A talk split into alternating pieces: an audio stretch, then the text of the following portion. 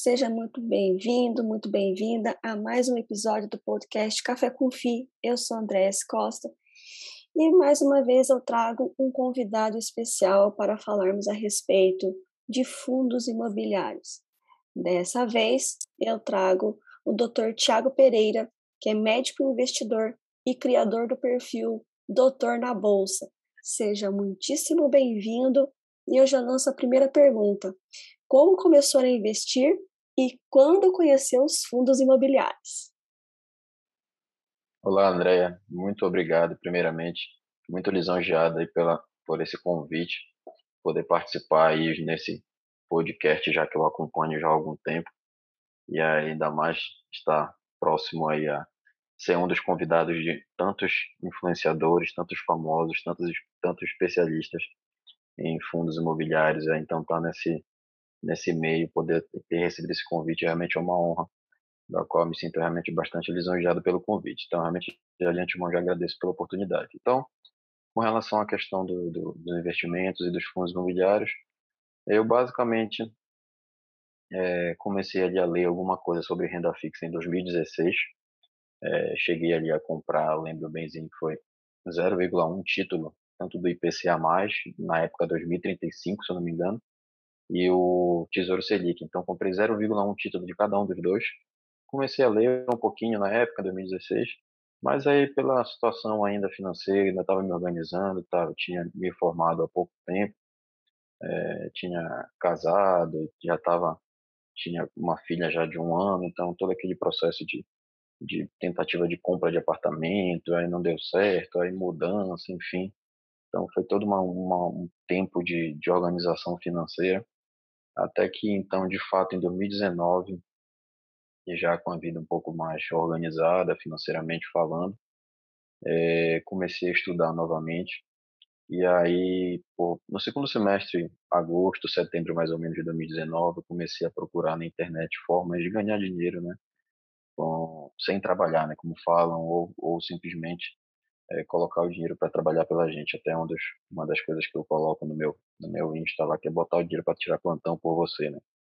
E aí, então, comecei a fazer, pesquisar sobre esse tema, e aí, um dos primeiros sites que eu encontrei de cara, lembro benzinho, foi o Funds Explorer, lá do Jacinto, é, e abordando justamente o tema sobre fundos imobiliários. Então, desde então, é, comecei a, a, estudar, a estudar, e resolvi colocar em prática, então, em outubro de 2019, fiz as primeiras compras lá, comprei quatro fundos imobiliários na época, deu aquele frio na barriga ali, mandar o dinheiro para a corretora, é, esperar ver se o dinheiro ia cair mesmo, se o dinheiro ia assumir, sempre dá aquele medo lá inicialmente.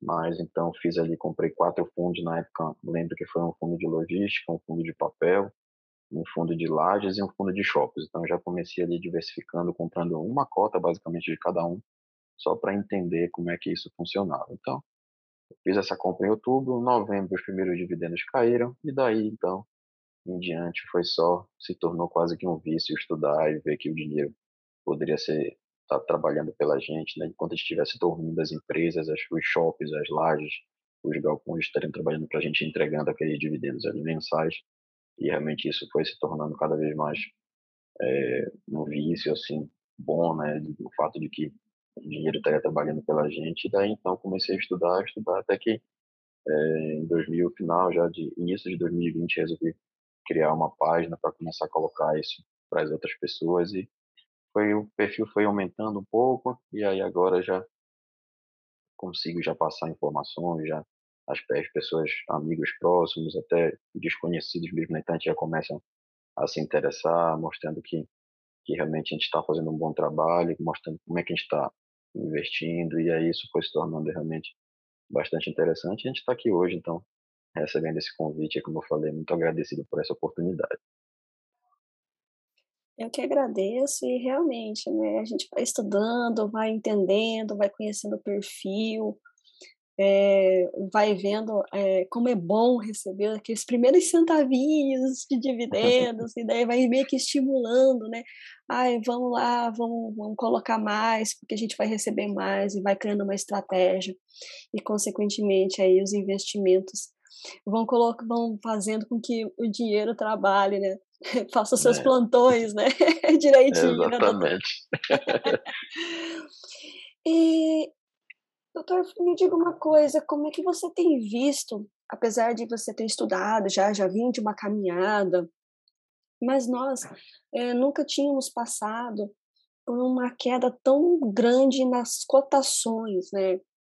É, como é que você tem sentido isso? Como é que você tem visto as pessoas é, com essas quedas nos fundos imobiliários? Ou isso te abala, não te abala? Ou que, que feedbacks que você tem também recebido a respeito? Então, é, tem, tem muita gente desesperada, realmente, isso é fato. Algumas pessoas estão, estão mandando mensagens, inbox, algumas pessoas perguntando, conhecidos perguntando o que está acontecendo, se isso, até quando isso vai. Na minha, minha estratégia, estou super tranquilo, é, realmente não, não mudou nada na minha estratégia. É, praticamente não estou abrindo home broker justamente para nem ver essas quedas que estão acontecendo.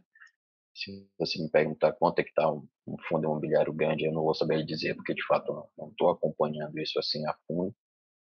É, e assim, em relação à minha estratégia, como eu falei, não mudou nada, continuo fazendo os mesmos aportes ali regulares e sempre me baseando numa planilha que eu criei, é, em que eu defini ali o percentual que eu quero de cada uma das estratégias, de cada uma das classes de ativos. Então, é, eu tenho ali como a minha estratégia ter 30% em fundos imobiliários, 30% em ações, mais ou menos 38% no mercado exterior e 2% ali em criptomoedas. Então, a minha estratégia, ela, essa planilha, justamente ela vai indicar aquilo que caiu mais, aquela classe que caiu mais, ela vai me indicar para comprar. Então, por exemplo, hoje, abrindo aqui a planilha, ela me manda investir mais ou menos 80% do, do valor do meu aporte em ações, porque foram os que caíram mais, e 20% mais ou menos em fundos imobiliários. Só que esse percentual de fundos imobiliários ele vinha até aumentando, porque justamente os fundos imobiliários é que estão,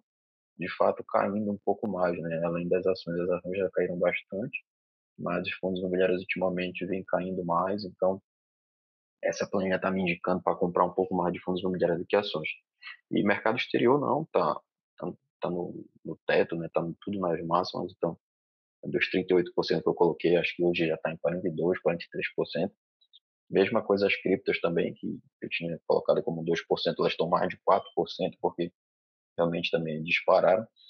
E aí, então é, é, basicamente assim que a gente faz. Então não mudou nada na estratégia, super tranquilo, realmente como eu falei, evito até abrir o home broker para não para não tentar mudar, né? Ficar achando que pode ter que mudar a estratégia, de que tem alguma coisa errada, não, sigo super tranquilo. Essas quedas a gente não sabe quando é que isso vai parar de acontecer, né?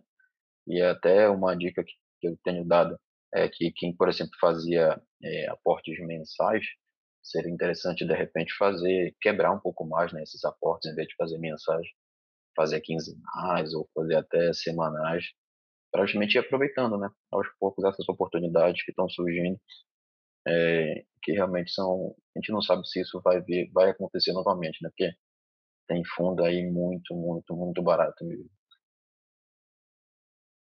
É, eu digo que já vem algum tempo né, o mercado de fundos imobiliários sendo um pouco abalado por conta não só do, do que ocorreu em relação à pandemia, que foi algo extremamente inesperado, mas desde que veio aquela proposta de é, tributar os dividendos, né, os proventos aí dos fundos imobiliários, ele deu uma abalada um pouco maior nos, nos fundos imobiliários, na cotação em si, né?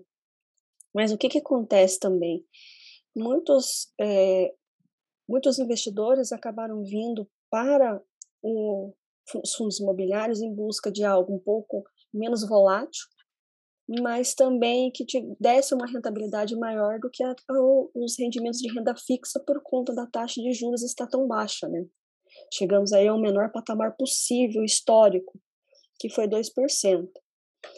Então, muitos investidores, eles não vieram com essa estratégia como você tem, né? Eu quero ter tanto de um ativo, tanto de outro ativo, é, crio uma planilha, sei o que realmente eu quero, estudei o que, que são esses ativos, entendo que ali dentro tem imóveis ou papéis muito bem estruturados que não vão passar por isso, né? Os imóveis estão ali, né? Eles não vão deixar de existir por conta de uma, uma variação ali na cotação.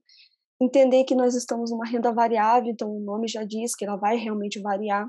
E o mercado, eu, eu costumo dizer que ele é um pouco irracional, né? Ele vai contra qualquer coisa que você possa imaginar. Ah, hoje vai subir, ele vai e cai. Ah, hoje ele vai cair, ele vai lá e sobe, né? Então, tem muitas variáveis, muitas informações, muitos ruídos que as pessoas ainda, por virem numa situação completamente atípica, fazem com que eles não, não realmente não saibam. Então, eles vão pulando, né, é, é, aquela técnica que eu até achei engraçado que eu, eu ouvi esses dias, né? A técnica do sabonete, né? Você vai esfregando, vai esfregando, vai saindo, vai voltando, vai indo, vai indo, e você acaba ficando sem. Né? Você vai dilapidando ali teu patrimônio em vez de realmente entender o que você está fazendo, colocar ali e realmente ver que ao longo do tempo, né? É, as coisas vão se encaixando e os juros compostos vão trabalhando, né, doutor? É, exatamente, é o foco, né? O problema é esse, é que o foco está errado, né? Ele, a maioria das pessoas está vindo com o foco errado. Então, é, o mercado de fundos imobiliários cresceu muito, né? Tinha, hoje a gente já chegou a um milhão e meio, né, de investidores em fundos imobiliários em 2019 ali quando eu entrei. E olha que eu entrei no auge, né, no, máximo ali que teve de fundos imobiliários que foi ali no final de 2019, início de 2020. Então ele tinha 60, 80 mil pessoas, não chegava nem a 100 mil investidores é, e aí, hoje já estamos em um milhão e meio, né? E aí muita gente vem com esse foco errado, né? Com essa queda aí da taxa de juros que, na minha opinião, eu acho que acredito que a sua também, 2% não, não é a realidade do Brasil, né? E aí, então, muita gente veio com esse foco errado de que queria sair dali da renda fixa porque estava pagando pouco, mas não estudou, né? E aí faz aquele famoso, comete aquele erro que é um dos maiores erros, mais grosseiros, assim, investir para investir em fundos imobiliários, que é entrar em sites e fazer aquele ranqueamento lá de dividend yield, do que está pagando mais e realmente quer, resolve investir no que está pagando mais e depois, infelizmente, as cotações foram caindo, caindo por vários motivos, né? É, pelo aumento aí da taxa de juros, por toda uma situação política, enfim, econômica, e aí começaram a se desesperar, né? Então eles acabam fazendo a estratégia errada, né? Que é comprar na alta e vender na baixa, quando eles deveriam agora estar comprando, as pessoas estão vendendo. Infelizmente, o foco completamente errado, não querem estudar, não querem entender o mínimo, e aí acabam passando por toda essa situação. É, exatamente. Nós tivemos aí a semana passada um fundo que particularmente eu desconhecia e que pagou um dividend yield altíssimo e de repente a cotação derreteu por um, um dos detalhes que um dos detalhes que as pessoas esqueceram de observar é que é um fundo determinado. Então, é mais uma vez essa falta de conhecimento em relação ao que é um fundo indeterminado, o que é um fundo determinado, e, e a questão também do dividend yield, né? Nós vamos certeiramente naquele ponto, né? Ah, tá, qual deles está pagando mais, né? Que é, o que, que é o que o doutor falou. É a questão de você olhar, fazer aquele ranqueamento de qual o maior dividend yield. É nesse que eu vou hum. entrar. E aí acaba tendo toda essa, essa problemática aí. E muita gente veio perguntar e veio falar, não só no meu inbox, mas eu vi ontem uma live também falando a respeito de que tinha recebido diversas é, mensagens de um fundo que particularmente muitos desconheciam. É, eu, eu, eu realmente eu também ouvi falar, sei qual é esse fundo, infelizmente, é como, como a gente estava falando, né? Não, estuda, não estudo básico, não lê relatório gerencial, é, não tenho conhecimento mínimo ali básico de, de que, como é que um fundo imobiliário funciona, e aí resolveram investir nesse fundo aí justamente porque estava pagando mais, sem saber o básico, né? Então, infelizmente, passaram por essa situação. Também, particularmente, não conhecia esse fundo, porque é, até em relação também a, uma parte da minha estratégia, eu até coloco isso, divulgo muito isso no perfil, que eu faço um, uma seleção inicial de fundos, eu faço uma filtragem inicial.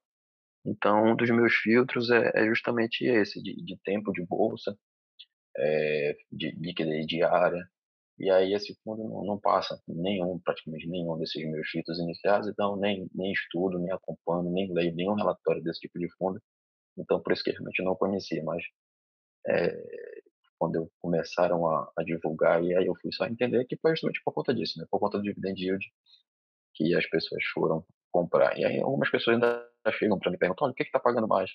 É aquela velha história, né? Ah, se eu botar 10 mil agora, quanto vai me render? Então, é, é o tipo de pergunta que realmente não faz nenhum sentido, né? É exatamente isso.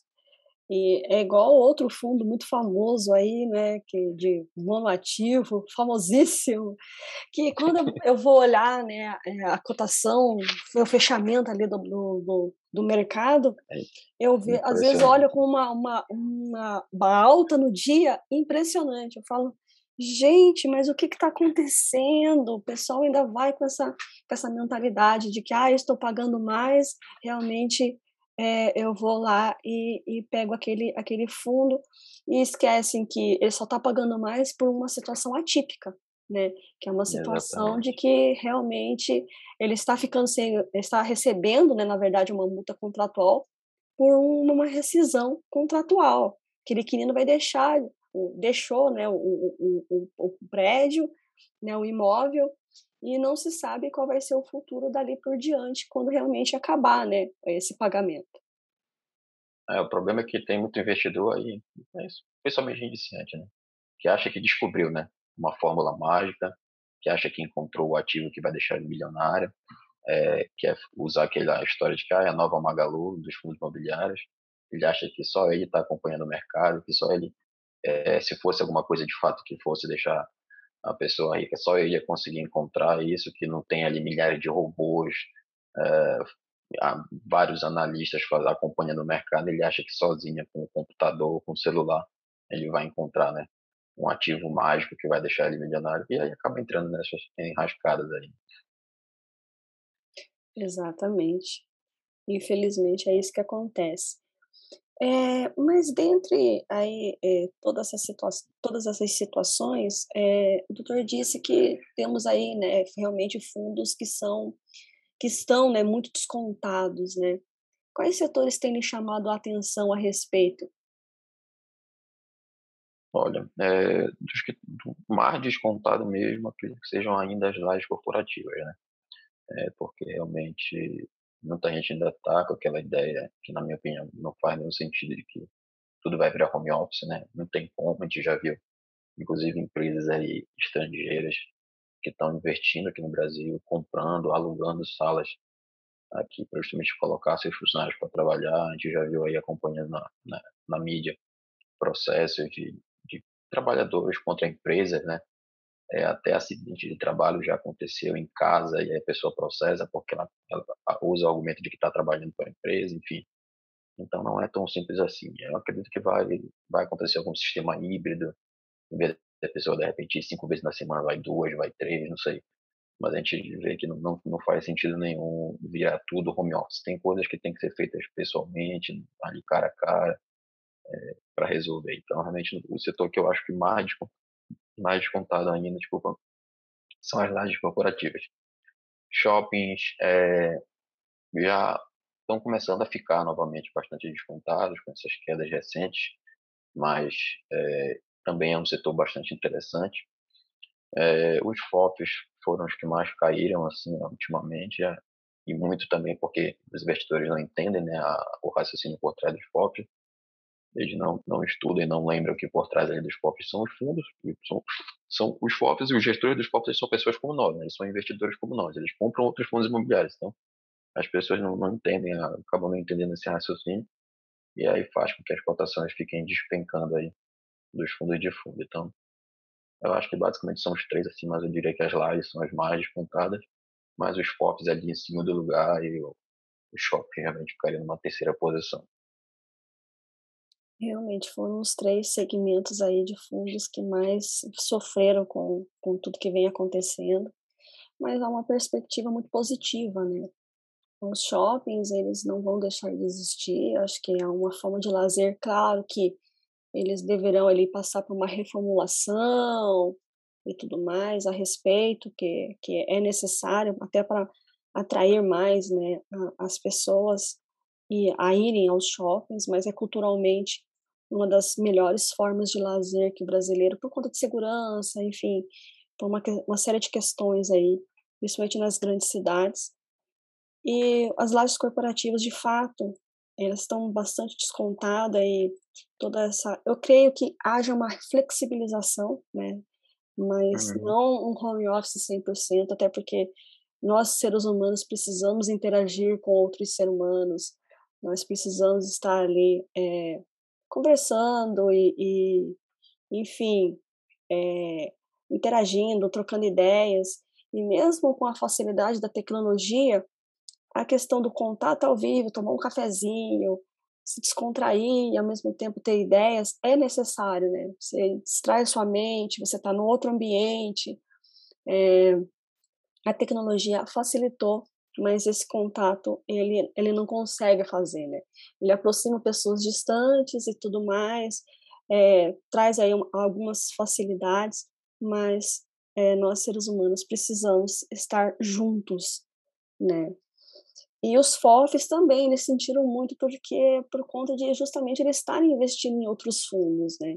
Então, se aqueles fundos que eles acreditam que, que tem potencial, mas por estarem descontados nesse momento, acaba aí fazendo com que eles também sofram, né? Sofram duplamente, né, doutor?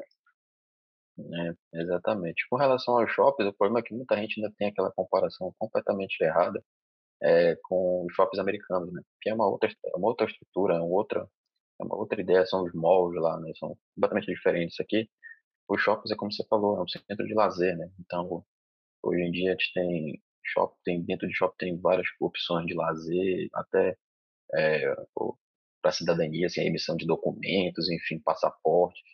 Então é bem diferente, tem a questão de segurança, tem a questão de, de temperatura também que é um clima mais, mais agradável, principalmente, por exemplo, aqui para a região norte, que a maior parte do ano é quente, então os shoppings é um local assim que tem uma temperatura muito mais agradável, tem a questão de lazer, de segurança. Então, assim, é, essa, essa comparação ela não faz nenhum sentido. Quando a pandemia começou ano passado, muita gente disse que os shoppings iam acabar, porque nos Estados Unidos também já estão acabando.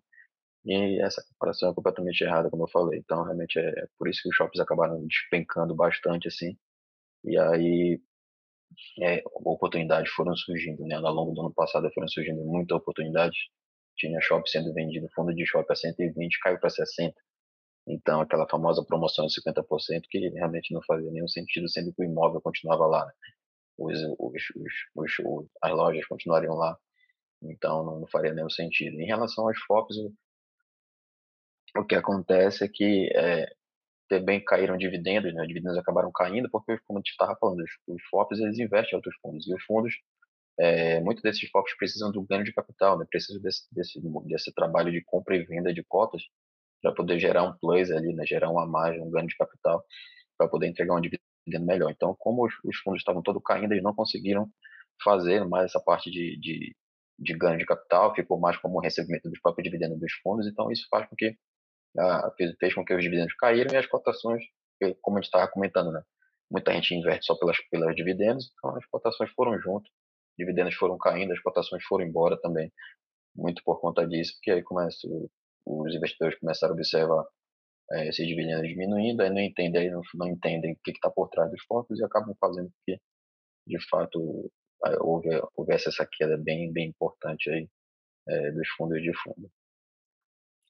E também essa comparação em relação aos shoppings é um pouco equivocada, né? Porque os shoppings lá, eles têm uma conotação diferente, né? Não é exatamente como é, que é, como é o nosso, né? É, eu acho que o, o, mais próximo do que nós temos aqui é os malls, né? E os shoppings mesmo, eles são fora da cidade, que né, são maiores, é como se, como se fosse um outlet, né? Então ele tem uma outra, ele tem um outro viés, vamos dizer assim. Então, ele é bem diferenciado do que acontece aqui. E para chegarmos aí na, na, na última questão, para a gente ir finalizando, doutor, qual a sua visão sobre os, as recentes, os recentes cancelamentos dessas emissões, né? Viemos aí, né, numa onda muito positiva até certo tempo, até certo período em relação às emissões e agora tem muitos fundos que lançam as emissões, mas acabam voltando atrás. Tivemos aí recentemente um que pediu cancelamento, não, até mais, né, mais de um, pedindo cancelamento ali das emissões. Como é que o doutor tem visto esse movimento? É, realmente tenho acompanhado, é, não tenho entrado nas emissões dos fundos que eu, que eu, que eu sou cotista, porque de fato as cotações, é, o valor da, da emissão está vindo abaixo, pelo menos em todos os que eu, o que eu tenho que fizeram emissões aí recentes. Acho o preço da emissão ela veio abaixo do, do preço do, ela veio acima, aliás, do preço de mercado, então não faz sentido, né?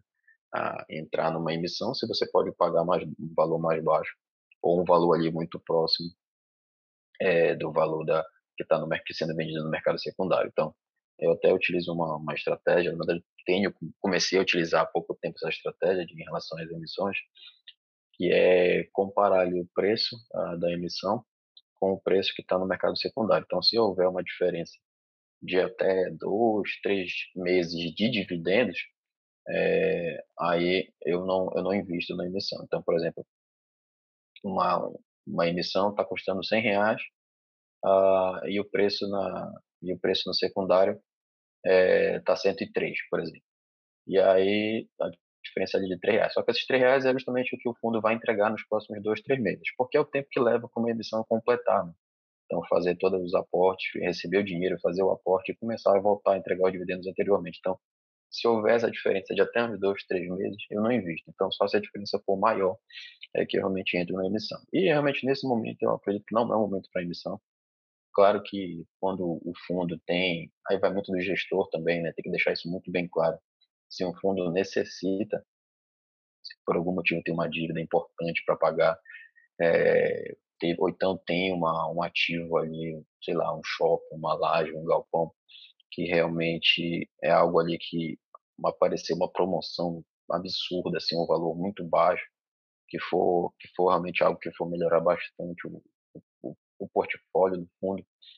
Só que aí, para isso, o gestor teria que deixar isso muito bem claro, né? deixar isso muito bem claro para o cotista, para que o cotista possa ali é, entender o que está por trás dessa emissão e aí sim ficaria muito mais fácil do cotista participar.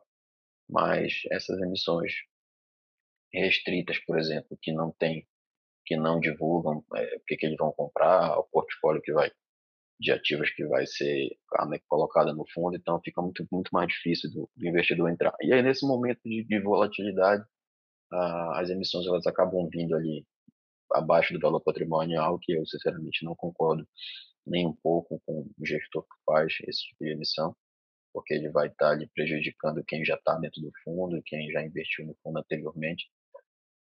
Então não vejo nenhum sentido fazer e realmente eu acho que esse momento não é o momento para emissão, é o momento de do gestor ali aproveitar é, as oportunidades do mercado, aproveitar para fortalecer ali a sua base uh, de cotistas, de quem já acreditou ali no fundo é, e, e, e, aproveitar para manter, de repente, manter ali um, um, nível de distribuição de dividendos interessante, é, aproveitando ali é, para fortalecer toda essa base né, de quem já está de fato no fundo, de quem gostou do fundo, de quem entrou no fundo lá atrás, de quem entrou no fundo no momento de grande de, de quando estava ali na, nas quedas, por exemplo, ano passado, que entrou ali naquele, nos fundos no, no auge da pandemia, tudo.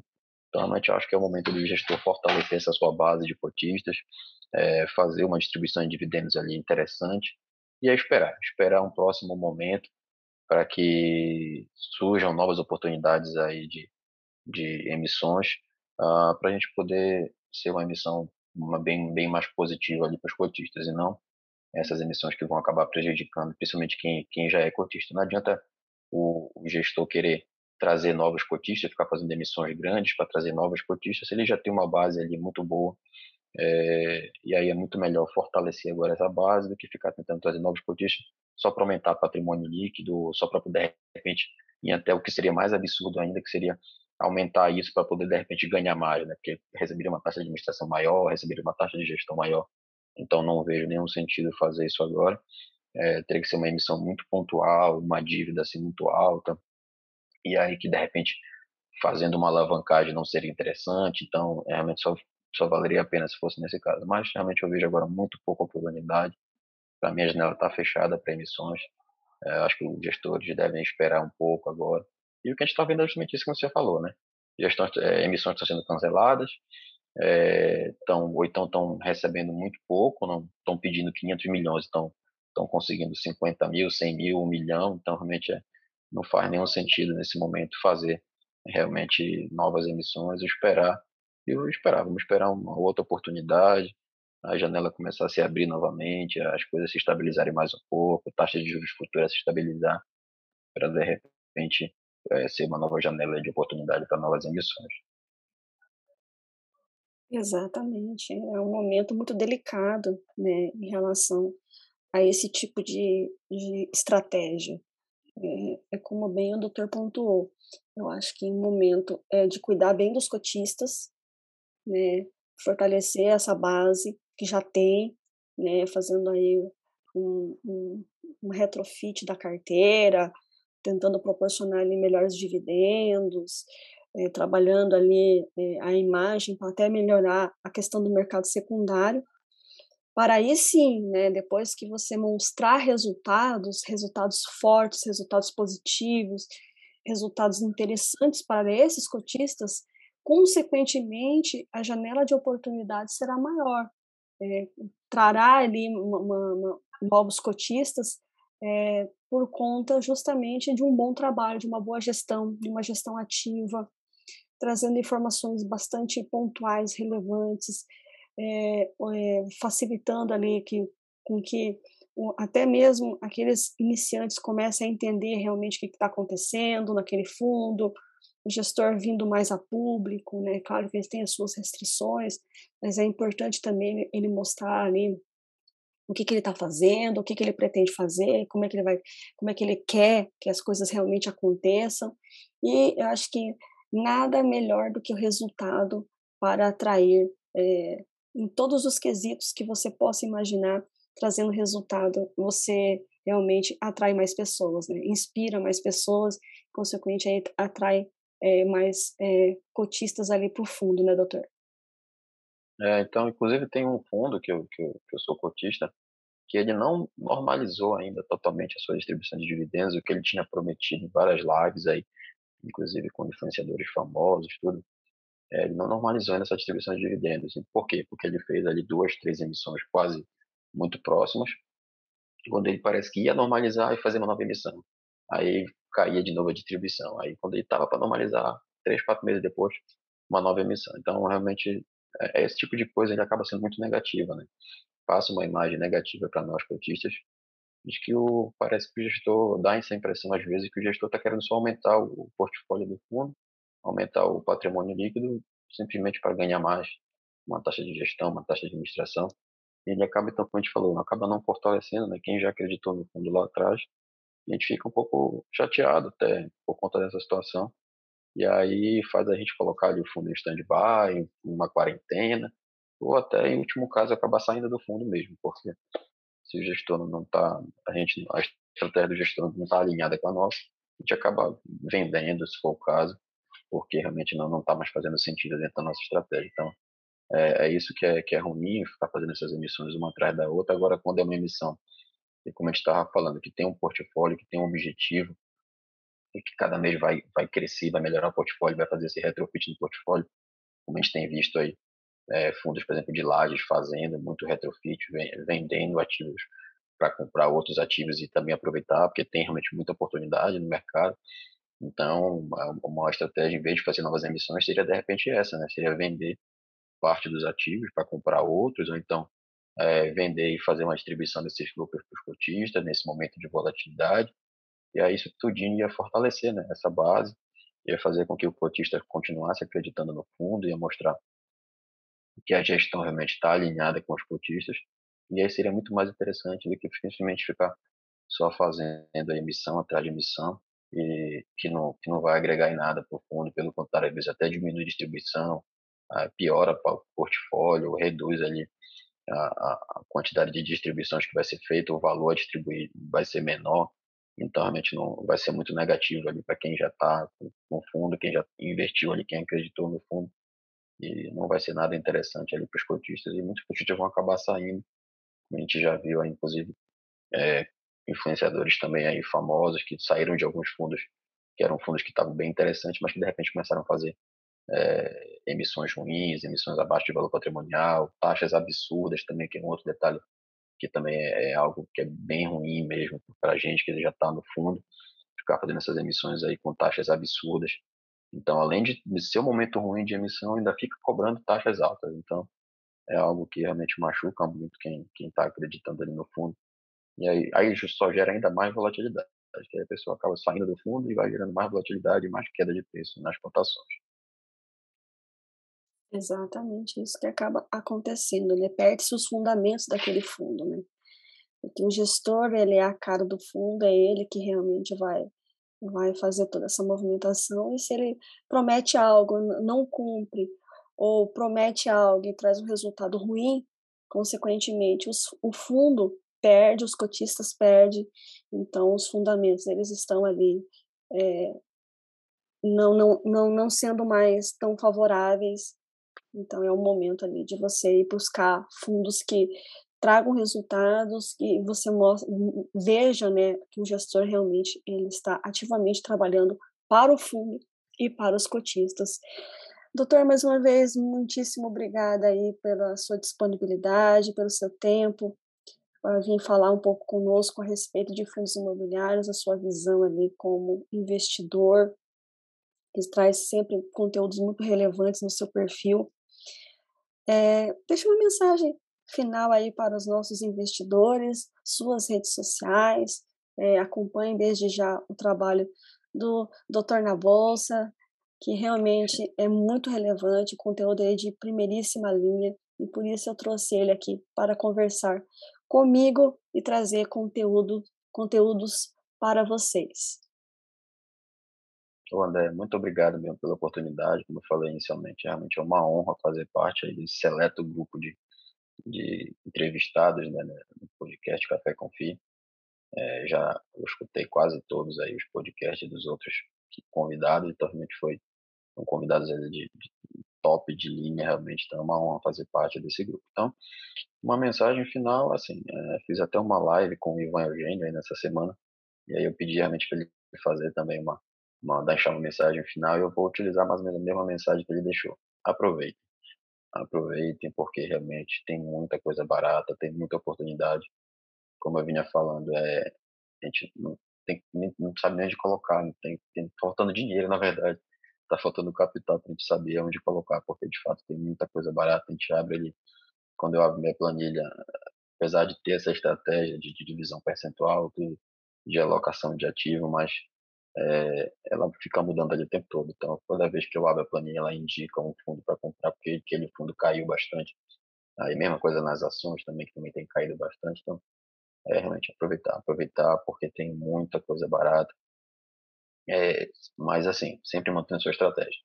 Não fuja da sua estratégia. Se você ainda não tem uma estratégia, sugiro ter uma, estudar. Tem várias opções. Não existe a estratégia ideal, não existe a estratégia perfeita. Né? Ela tem que ser adaptada para cada um. E aí, se você ainda não tem, procure ter, estabeleça uma. E da feita que estabelecer, o que pode fazer são ajustes, mas não fique mudando 100% da sua estratégia conforme o mercado. Então, tenha uma estratégia, porque é essa estratégia bem definida, com pequenos ajustes que podem ser feitos, isso aí é normal, é, vai te deixar muito mais tranquilo, vai fazer com que você passe por esse momento de forma super tranquila, como a gente vinha falando, sem ficar abrindo home broker, sem ficar desesperado, sem ficar entrando no, no perfis para perguntar o que está acontecendo, até quando isso vai. Então, assim, tendo uma estratégia, você vai conseguir passar por esses momentos de volatilidade de forma bem tranquila. Então, realmente é essa a minha mensagem final de que você deve aproveitar realmente as oportunidades, definir a sua estratégia e aproveitar para comprar bastante, porque quando o mercado começar a voltar, e ele vai voltar, você não sabe quando, mas vai voltar, também não tem a mínima pretensão de adivinhar quando isso vai acontecer. Não queira só investir no fundo ali do poço, porque não existe estudos já mostraram de que quem fica tentando adivinhar o fundo do poço é, não tem um bom resultado no longo prazo. Então, a, a, a, mensagem é essa: é comprar, aproveitar as oportunidades, definir a sua estratégia e focar no longo prazo. É realmente é focar no longo prazo, porque vai, vai mudar, o mercado vai voltar e você, quem estiver comprando agora vai realmente se sentir bastante feliz aí com, com todos os ganhos que vai ter. E aí, com relação às redes sociais, basicamente é, o que eu mais faço ali, que eu mais posto é realmente no Instagram, então é, o Doutor na Bolsa, né, DR na Bolsa, tudo junto. Tenho também um canal no YouTube que também é doutor na bolsa, mas por enquanto tô, coloquei pouca coisa ainda lá. É, tem alguns vídeos, na verdade, são algumas lives que eu fiz. Uh, acho que até a nossa live, inclusive, né, que a gente fez, também já está lá nesse canal no YouTube. Mas ainda estou ainda me organizando para começar a postar mais vídeos ali no YouTube e aí também para atrair um pouco mais seguidores. Então é basicamente onde eu mais coloco as informações, é realmente no Instagram. Então é, espero vocês por lá. E realmente, como eu falei, muito obrigado mesmo por essa oportunidade de estar tá batendo esse papo aqui sobre esse tema que realmente é muito viciante. É um vício bom que são esses fundos imobiliários. É, costumo dizer que investimento é algo que quando a gente começa a conversar, se deixar, a gente fica falando umas duas, três horas e nem Com vê certeza. o tempo passar, né, doutor? Mais uma vez, obrigadíssima aí pelo bate-papo, trouxe informações relevantes, pessoal, pontos de vista aí de vocês, da importância da estratégia, de realmente vocês observarem os fundos, não irem. Vamos bater mais uma vez nessa tecla, né, doutor? Não olhe só o dividend yield. Dividend yield é um elemento quantitativo, mas nós temos que levar é, com bastante relevância os aspectos qualitativos, ah, os, os, fundamentos que realmente te levaram a investir naquele fundo, é, a gestão, é, enfim, o relatório gerencial, que é muito importante vocês lerem, vocês estarem acompanhando, fundamental para vocês estarem acompanhando, observando também os fatos relevantes, os comunicados aí que os gestores trazem para nós, apesar que particularmente eu acho que deveria ter algumas padronizações a respeito do, até dos fatos Sim. relevantes para não ficar é, é, até é, fazendo com que a comunicação ficasse um pouco um pouco conturbada e traz, trouxesse, tra, acabam trazendo muitos ruídos, né? Então é importante estar é, tá sempre evoluindo nesse quesito, mas graças aí à tecnologia tem fundos aí trazendo relatórios interativos, enfim, tem muita coisa acontecendo positivamente a respeito.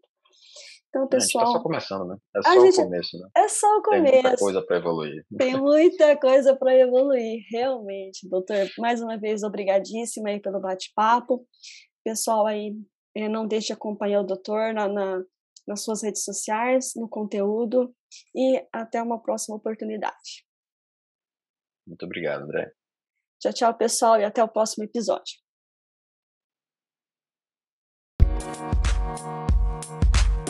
Thank you.